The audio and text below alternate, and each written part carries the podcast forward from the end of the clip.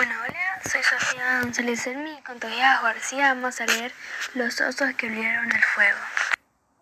Y bueno, para hacerlo más dinámico, vamos a leer una parte cada uno, así se hace de manera más separada y bien. Los osos que olvidaron el fuego. Los indios Alabama, de Norteamérica, contaban que los osos eran los dueños del fuego y los llevan a donde fuesen. Pero un día, en el tiempo de las castañas, dejaron el fuego en el suelo y se fueron masticando castañas. Los osos, comedores de, castañas, tardaron en volver y el fuego quedó desamparado. Poco a poco dio menos calor, su brillo se apagó y estuvo a punto de morir, morir en una cama.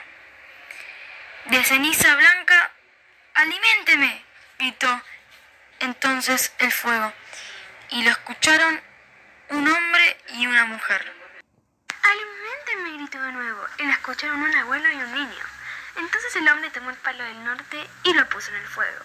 La mujer tomó un palo del sur y lo puso en el fuego. El hijo tomó un palo del oeste y lo puso en el fuego. El niño tomó un palo del este y lo puso en el fuego.